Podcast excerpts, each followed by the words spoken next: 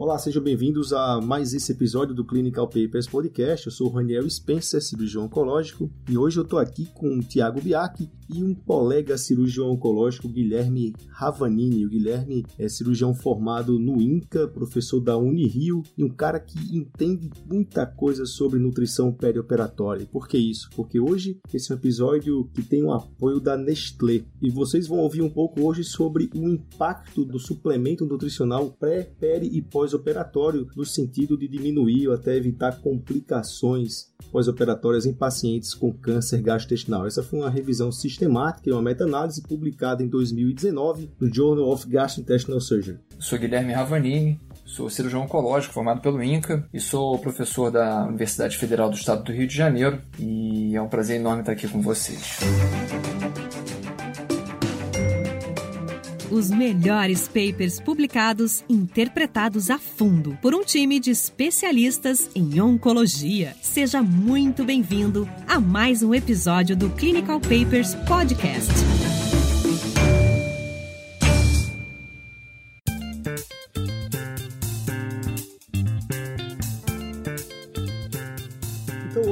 Tiago e Guilherme, a gente trouxe uma meta-análise, uma revisão sistemática. Né? A gente vai entrar mais tarde nesses conceitos do que é isso exatamente. Eu queria começar, né, como sempre, falando um pouco da introdução. A introdução a gente sempre procura um gap, um motivo, né? a pergunta por que esse estudo foi feito. Afinal de contas, por que foi feita uma meta-análise nesse tema? Né? Então, a gente sabe que existem muitas alterações né, metabólicas, a gente chama de resposta metabólica ao trauma nos pacientes que são submetidos a procedimento cirúrgico. E ao longo do tempo vem essa história de como a gente pode dar algum impacto nutricional e de como esse impacto, como essa intervenção nutricional vai ter um efeito positivo, seja em diminuir dia de internação hospitalar, seja em diminuir a infecção em pacientes que foram submetidos a alguma cirurgia. A gente vai no final desse episódio falar um pouco mais da prática que está por trás disso, mas a ideia dessa revisão sistemática e meta-análise é que, né, segundo o autor, não existe ainda um trabalho desse tipo, dessa força que conseguiu reunir tantos outros trabalhos tão homogêneos, a gente vai falar também sobre isso, né? vamos dizer, sem ser tão diferentes um do outro, que tenham as mesmas características e que tratem desse mesmo tema e tragam um resultado consistente. Dito isso, eu queria que o Guilherme falasse um pouco para a gente sobre esses conceitos né, de resposta metabólica, como é que entrou um pouco essa história de, dessa imunonutrição ou até da reposição de proteínas, ou por exemplo, da, do que a gente faz hoje, né, Guilherme? Da reposição de carboidratos no período pré-operatório. Como é que você hoje vê essa resposta metabólica e como você vê também o aspecto nutricional de maneira positiva? O que, é que eu digo isso? Como intervenção para evitar algum problema, como sendo realmente uma conduta médica nesse sentido. Então, Raniel, esse é um assunto super interessante porque vem desde a década de 90. Lá a gente ouvia falar do Fast Track, depois de 2001 vem o ERAS e aí, subsequentemente, diversos outros protocolos de cuidado perioperatório. Eles vêm basicamente a partir do seguinte dado: o paciente desnutrido é um paciente que complica no pós-operatório. Como esse trabalho que a gente vai discutir aqui, a maioria dos trabalhos que mostraram que a desnutrição está associada à complicação pós-operatória foi em pacientes oncológicos, que a gente sabe muito bem que são pacientes que têm uma dificuldade nutricional aumentada, às vezes de aceitar a dieta ou mesmo pelo catabolismo causado pela doença. Esse paciente invariavelmente tem algum grau de desnutrição. Essa discussão sobre cuidados e, e protocolos multimodais, ela veio cada ano se aperfeiçoando e cada ano se tornando mais clara. Tem um dado interessante que foi publicado no final do ano passado na Lancet, que eu não sei se vocês sabem, mas a terceira causa de morte no mundo é o período pós pós-operatório. Então, alguma coisa tem que ser feito para a gente tentar otimizar os nossos cuidados perioperatórios, para a gente ter um desfecho, como você falou, ter um desfecho melhor, com menos complicação pós-operatória, tempo de internação hospitalar e por aí vai. É difícil a gente saber qual é a modalidade, qual é a ação que a gente toma dentro de um protocolo que vai trazer aquele desfecho favorável. Mas a gente sabe que um fator independente de resultado é quando a gente trata esse paciente de maneira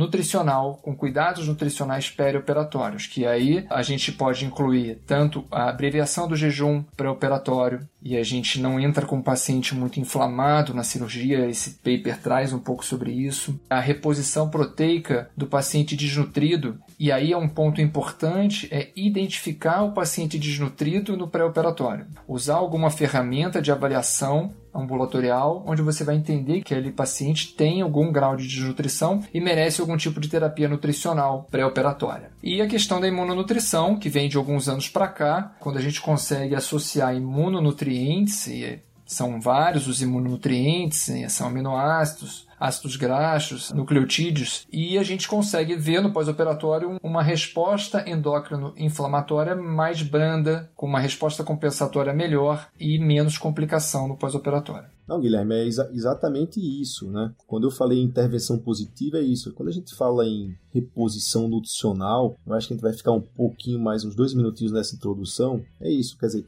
como de maneira positiva uma intervenção nutricional, seja para combater uma desnutrição, ou seja para diminuir uma resposta inflamatória, né, seja para melhorar as condições para o paciente ir para aquele procedimento de uma maneira positiva, né, usar a nutrição como uma, um medicamento realmente, isso tem algum impacto. Esse paper ele traz exatamente essa pergunta em seus momentos. Quer dizer, se eu fizer isso no pré-operatório, no perioperatório envolvendo pré e pós ou só no pós-operatório. Então, será que, por exemplo, eu não consegui a tempo por algum motivo ou outro, ou o paciente não tinha nenhum motivo para eu gerar alguma intervenção, mas eu faço isso imediatamente no pós-operatório? Será que vale a pena a gente intervir nas primeiras 24 horas, nas primeiras 48 horas? Como a gente, como equipe médica multidisciplinar, envolvendo nutricionistas, nutrólogos, envolvendo todo esse ambiente perioperatório, causando uma intervenção positiva nutricional, vai reduzir desfecho de complicação e óbito.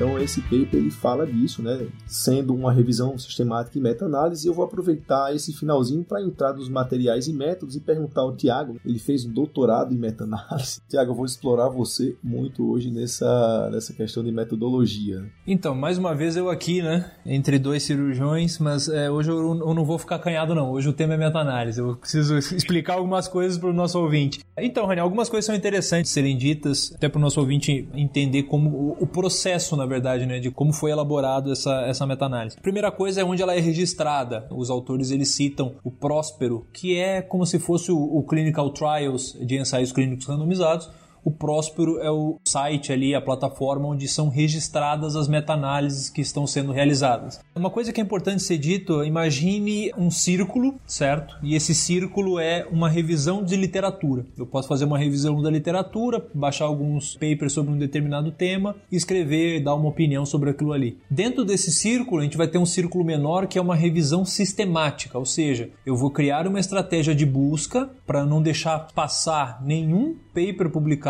no intervalo de tempo que eu determino sobre aquele determinado assunto. Então eu vou ter todos os papers que preencham aqueles meus critérios de inclusão e exclusão que a gente vai falar mais para frente. E imagine um círculo menor, um terceiro círculo dentro desse segundo círculo, que é uma meta-análise, que é quando eu pego uma revisão sistemática que pode ou não ter uma meta-análise, mas eu pego essa revisão sistemática e compilo os dados desses estudos que eu achei dentro de uma meta-análise. Então, nem toda revisão sistemática necessariamente ela precisa terminar em uma meta-análise mas obrigatoriamente uma meta-análise precisa ser precedida aí por uma revisão sistemática. Dito isso, um dos primeiros pontos aí é a gente precisa determinar onde que a gente vai procurar esses papers, certo? A, a estratégia que os autores fizeram foi basicamente procurar aí nas três maiores bases de dados que existe. A primeira é o Medline. O Medline, na verdade, é a plataforma na qual a gente acessa o PubMed, tá?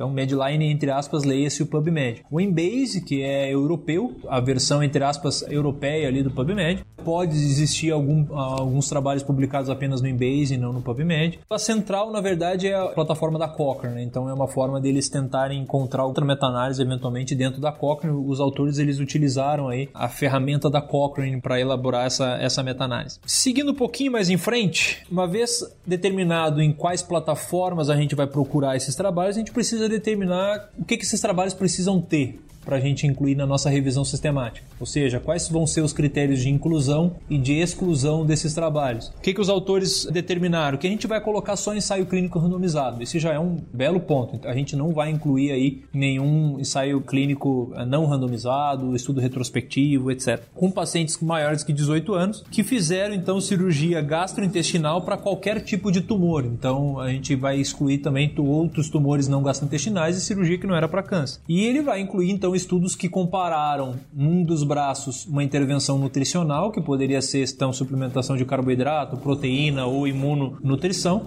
e um braço controle com a dieta habitual. E o autor cita ali vários critérios de exclusão. Então, se o estudo não tinha um follow-up adequado de 30 dias, é, se o paciente era usuário de corticoide, tinha alguma deficiência no sistema imune, algumas coisas que possam mascarar o nosso resultado. Diabetes tipo 2 descompensado ou tipo 1 descompensado. Essas coisas que possam mascarar o nosso resultado, esses estudos eram excluídos. Eu vou aproveitar para perguntar para o Guilherme o que, que você achou desses critérios de exclusão. A impressão que eu tive é que os pacientes de urgência foram excluídos. Né? Eu não sei se porque é difícil a gente randomizar esse tipo de paciente, né? fazer estudos randomizados assim. Eu estava conversando com um anestesista, colega, uma vez sobre pesquisa em anestesia. Imagina a dificuldade que é fazer um estudo randomizado, né? placebo controlado, isso e aquilo em anestesia. Eu não sei como foi isso, mas a impressão que eu tive é que, lendo, né, chegando aqui nesse momento, né, interrompendo até um pouco o Tiago, chegando nesse momento, a impressão que eu tive é que esses estudos foram feitos para pacientes em cirurgia eletiva programada. Foi essa a impressão ou eu estou errado, Guilherme? Então, Raniel, com relação a esse tipo de grupo de pacientes, como você falou, primeiro é difícil randomizar esse grupo. Segundo, quando a gente fala em cuidado nutricional perioperatório, o paciente séptico, o paciente muito inflamado, ele tem que receber uma terapia nutricional com muito cuidado. Por exemplo, a imunonutrição ela é contraindicada no paciente com sepse grave. Então, a reposição proteica ela também deve ser feita com cuidado no paciente politraumatizado, no paciente que tem uma inflamação grave, porque a gente sabe que os pacientes muitas vezes têm algum grau de insuficiência renal. Então, fica mais difícil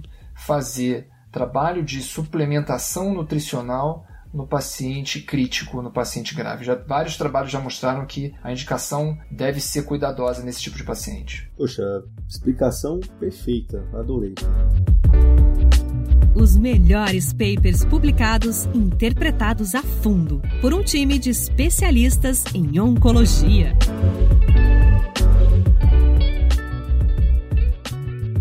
Tiago, eu estava gostando da sua aula. Pode continuar aí com os métodos.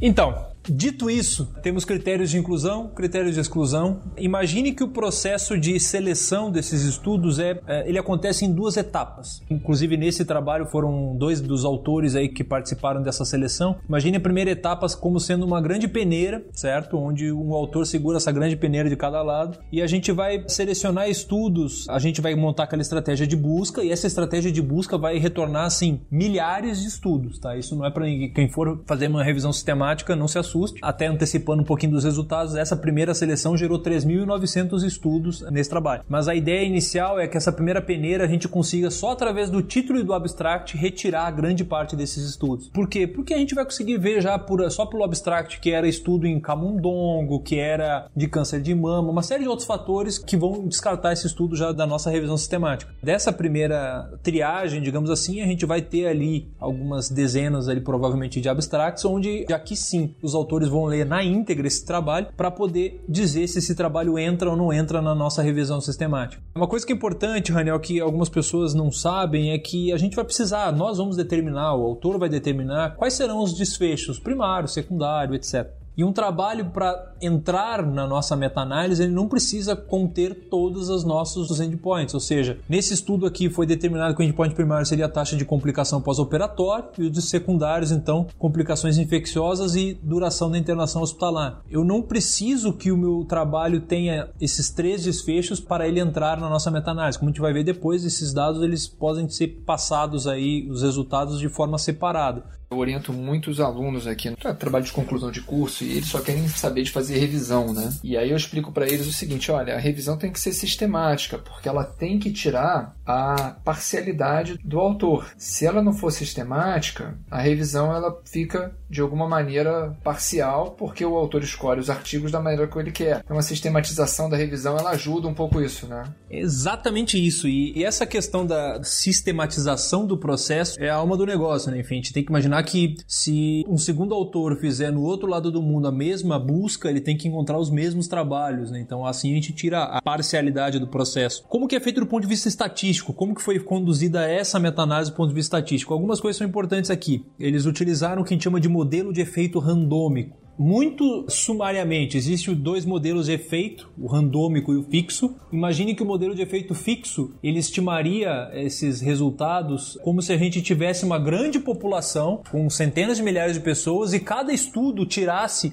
o seu N daquela mesma grande população. Então, o modelo de efeito fixo, ele imagina que esses estudos eles são mais homogêneos, digamos assim. E o modelo de efeito randômico, ele leva em consideração que não, que as populações são diferentes, as intervenções são diferentes, a época é diferente, o local é diferente, ele dá um peso um pouquinho diferente nesses estudos. Existem aí correntes que dizem que poderia ser feito sempre uma meta-análise dos dados com efeito fixo, se a gente achar uma heterogeneidade maior que 50% conduz aí a meta-análise com efeito randômico. E existem alguns estudiosos aí que dizem que não, teria que ser feito sempre com efeito randômico porque a gente está comparando estudos diferentes. Eu acho que eu me incluo mais nesse segundo grupo aí ele utilizou um método que a gente chama de Inverse Variance Method, do Havman, né, da, da Cochrane. Na verdade, esse é o método estatístico para compilar o dado e ele dá um peso maior para os estudos maiores, digamos assim. Ou seja, ele dá para aquele estudo que tem um N maior e, consequentemente, um intervalo de confiança menor, ele dá um peso maior para esse estudo.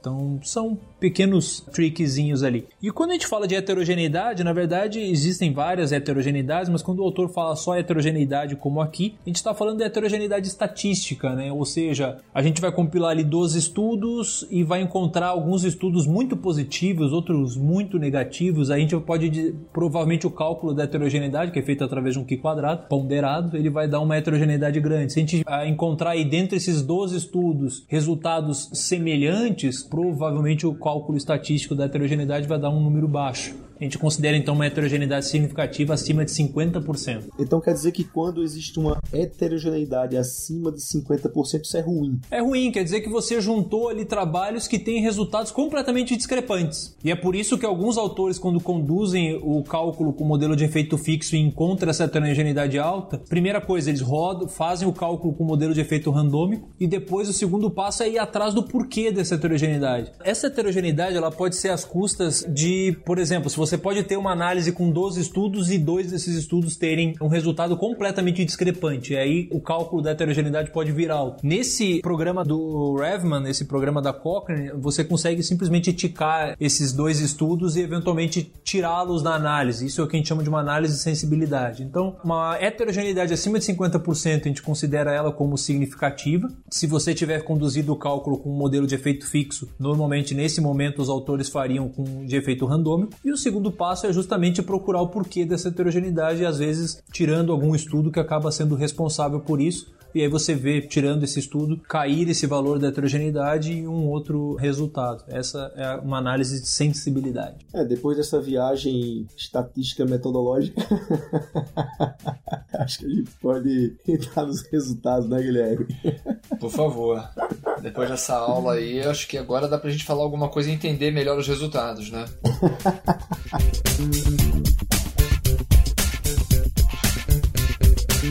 Tá, então vamos para os resultados do estudo, né? Ele, o autor ele dividiu os resultados, né? Para cada resultado existe um tópico existe um número e a gente vai falar um pouco de cada um, por exemplo, complicações gerais, é, dia de internação hospitalar, quantos estudos ele pegou, é assim que a gente vai escrever os resultados. Quando ele fez essa revisão sistemática, foi gerado um número de estudos da literatura e ele assim, como o Tiago falou, ele vai retirando, por exemplo, foram 71 estudos duplicados, vai tirando. Desses, 236 artigos foram elegíveis para que as pessoas, que os revisores lessem o estudo na íntegra, né? E desses aí, 56 estudos estudos, totalizando 6.370 pacientes, preencheram os critérios de inclusão e foram avaliados na meta-análise. Então, em relação a complicações gerais, né, foram 54 estudos randomizados que avaliaram mais de 6.300 pacientes, comparando os pacientes que receberam uma suplementação nutricional perioperatória versus controles, e o risco relativo foi a favor do grupo que recebeu essa suplementação, o risco relativo de 0,78, com intervalo de confiança de 0,72 a 0,85. Isso com uma heterogeneidade moderada de 34% entre os estudos. Então, Reniel, o grupo da intervenção é o grupo que recebeu qualquer tipo de terapia nutricional perioperatória, que ele dividiu aqui em três opções. Ele suplementou esse paciente com dieta hiperproteica, e eu entendo que isso deve ser um paciente desnutrido, ou ele forneceu algum tipo de solução enriquecida com carboidrato para diminuir o jejum pré-operatório, ou ele fez algum tipo de terapia imunomoduladora no pré, no pós ou no peri-operatório. E aí, Tiago, eu vou aproveitar e falar assim: essa heterogeneidade moderada é confiável ou não? O que quer dizer um hazard ratio de 0,78 com heterogeneidade de 34%? A gente considera uma, uma heterogeneidade realmente alta, acima de 50%. Normalmente o gatilho para você ir atrás de análises de sensibilidade para tentar justificar o porquê de uma heterogeneidade alta, ele é de 50%. Então, essa questão de o que a gente chama de moderado ou baixo, isso, enfim, varia conforme autores, etc. Mas não atinge ali os 50%. Então, dá para se dizer que é um resultado confiável no sentido de que esse risco relativo de 0,78 ele foi relativamente homogêneo entre os 54 estudos dessa análise que é do desfecho primário, né? Lembre aquilo que eu comentei antes, né? A gente tem 56 estudos que retornaram ainda à nossa busca, mas em cada um dos desfechos a gente vai ter um determinado número de estudo, porque eu posso ter estudos que não avaliaram, por exemplo, complicações não infecciosas ou não avaliaram o tempo de internação, por isso que em cada um dos desfechos a gente tem um número de estudo que retornou, um número de paciente incluído, um risco relativo e dentro daquela análise uma determinada heterogeneidade. Então a gente vai ter valores de heterogeneidade diferente em cada uma dessas análises. É, de acordo com o que o Guilherme falou, na verdade é uma suplementação desse protocolo. Né? E houve uma diferença por uma análise subgrupo que eles avaliaram. Os pacientes que tiveram essa suplementação desse protocolo, né, envolvendo um cuidado nutricional, vamos falar assim, no pós-operatório, o hazard ratio foi um pouco melhor, de 0,76, então um benefício maior. E logo em seguida, os pacientes que receberam esse protocolo no pré-operatório. Isso implica dizer de maneira indireta que se você não conseguiu fazer no pré-operatório, que você continue insistindo né, nesse modelo. A gente vai finalizar esse episódio provavelmente falando um pouco sobre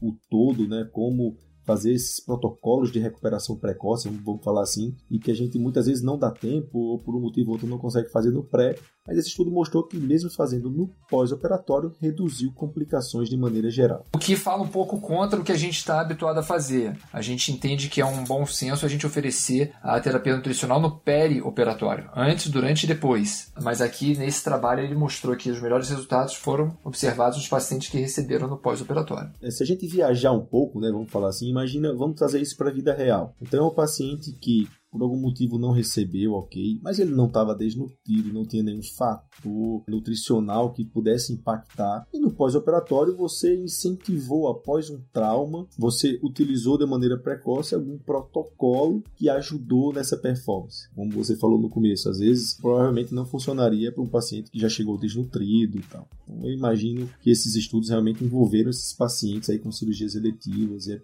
por isso talvez tenha esse viésinho. Não sei se você pensa dessa maneira, mas talvez sim. E em relação às complicações infecciosas, né, o que inclui abscesso abdominal, infecção de ferida, pneumonia, infecção de urina, né, é sepse confirmada por, até por microbiologia, essas complicações infecciosas foram avaliadas em 40 estudos, que totalizou 4.768 pacientes e também mostrou um hazard ratio, um benefício com a utilização desse protocolo nutricional de 0,71. Isso com uma heterogeneidade bem menor de 4%. Esse resultado realmente me chamou bastante atenção. Eu gostei muito desse resultado e na análise subgrupo, mais uma vez, o grande benefício foi nos pacientes que fizeram a nutrição no pós-operatório e não sei porquê, foi um achado, dos pacientes que fizeram cirurgia hepato-bílio pancreática. Eu não faço ideia por que isso, foi apenas um achado do estudo. Isso não invalida fazer para outras cirurgias, né, Guilherme? Não, Daniel, não invalida. Inclusive, a cirurgia hepato-bílio pancreática, ela, em tese, a gente entende que é uma cirurgia que infecta menos, né? A gente está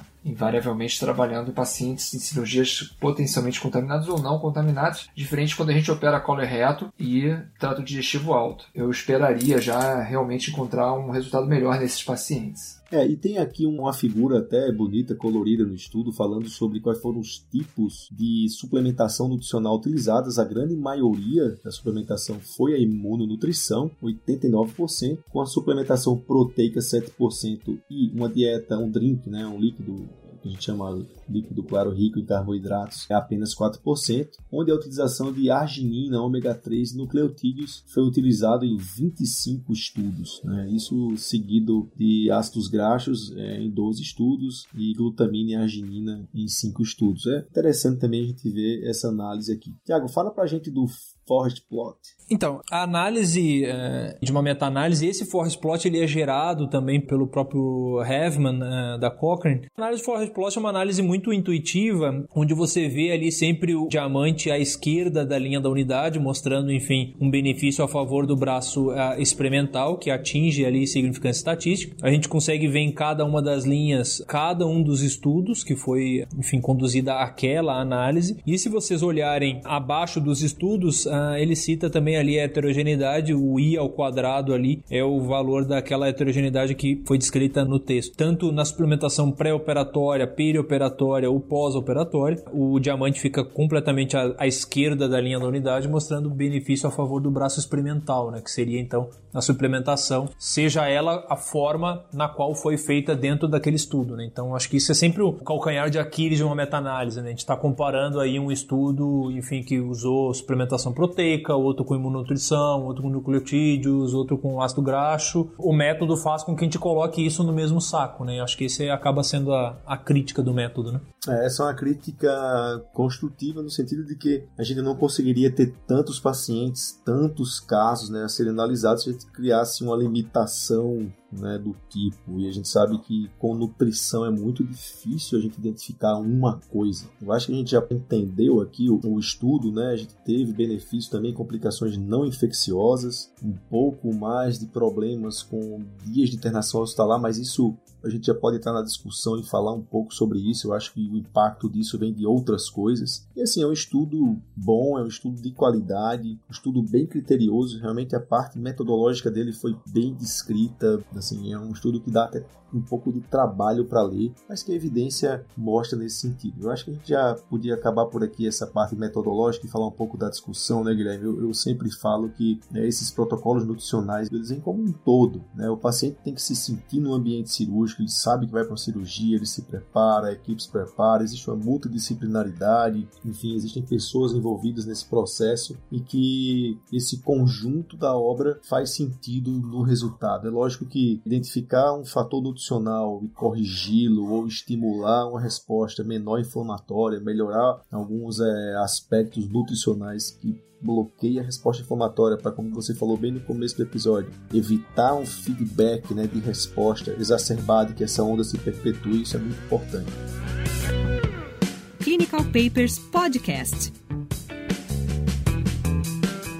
queria que você discutisse um pouco como é que você viu esse trabalho, como é que você traz ele para a sua prática clínica, se mudou e como é que você vê essa questão nutricional pré-operatória para a gente terminar o episódio aqui. Eu acho que hoje o cirurgião não pode mais indicar um procedimento e levar o paciente para o centro cirúrgico, sem antes pensar numa timeline que foi criada pela Aspen e publicada alguns anos atrás, onde ela deixa bem claro que a gente tem que perder mais tempo no pré-operatório, na noite anterior e no pós-operatório de cuidados pré-operatórios multimodais do que na cirurgia em si. A gente fica muito focado no procedimento cirúrgico, é claro que isso é importante, na técnica a ser empregada, obviamente na indicação, mas o cuidado multimodal E hoje a gente fala até interdisciplinar, porque a gente tem que trazer as outras especialidades para atuarem ativamente, eles vão trazer um desfecho melhor, um cuidado melhor para o nosso paciente. Esse trabalho aqui ele deixou muito claro que o cuidado nutricional perioperatório, que é apenas uma das ações de um protocolo multimodal, ele traz desfechos favoráveis. Eu fiquei até um pouco surpreso com o resultado de que os melhores resultados foram vistos quando a gente oferece algum cuidado no pós-operatório, mas a gente sabe muito bem que hoje a gente tem que identificar o paciente desnutrido e isso é uma realidade muito presente na nossa prática diária aqui no Brasil, principalmente quando a gente fala em paciente com diagnóstico de doença oncológica, gastrointestinal. E identificando isso com alguma ferramenta, a gente tem que tratar a desnutrição. Isso é um ponto. Tratando a desnutrição, a gente associa e é uma indicação que independe do tratamento da desnutrição à imunonutrição, onde a gente vai tentar modular a resposta inflamatória, como você disse muito bem, e ter um pós-operatório melhor. Associado a isso, ainda em cuidado perioperatório nutricional, diminuir o jejum pré-operatório com uma solução enriquecida em carboidratos e o jejum pós-operatório. A minha prática clínica eu tento envolver todo o cuidado perioperatório, incluindo aí cuidados de fisioterapia, cuidados durante o ato cirúrgico, a questão de sondas, drenos, e são várias as ações que a gente envolve dentro de um protocolo para tentar ter um desfecho.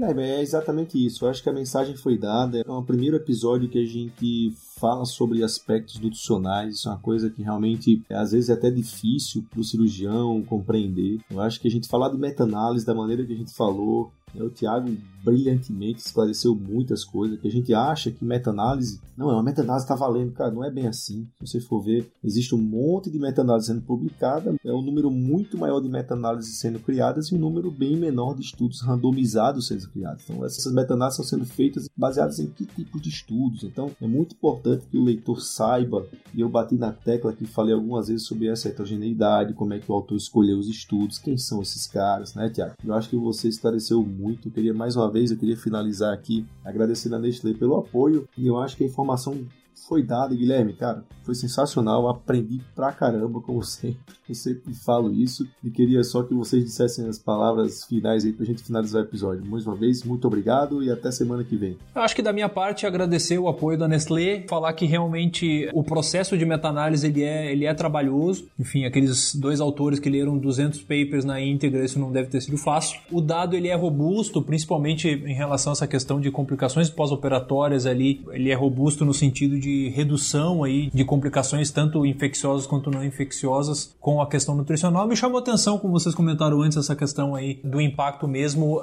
para aqueles pacientes que recebem apenas no período pós-operatório. Também aprendi bastante, como sempre. Como eu falo sempre o Raniel, acho que mais daqui a alguns poucos anos, é, gravando podcast, eu acho que eu vou conseguir estar apto a começar a operar tranquilamente pelo menos a cuidar do pós-operatório você já tá, tá tendo uma ideia aí. É, gente, obrigado também. Eu queria deixar aqui um, um agradecimento. Foi um prazer estar aqui com vocês. Eu sou um ouvinte de vocês, como eu já falei antes. O cuidado perioperatório, ele não é uma coisa única. É, ele é, como o nome fala, ele é um cuidado multifatorial. Né? Então a gente tem que envolver o paciente dentro de um protocolo de cuidados para conseguir esse desfecho. E aí eu acho que você vai atingir o seu resultado esperado.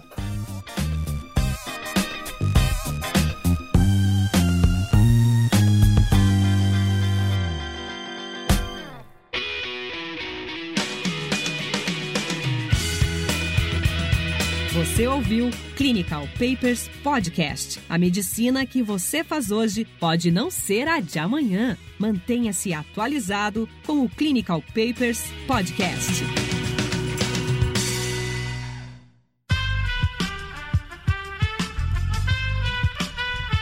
Esse podcast foi editado por Aerolitos Edição Inteligente.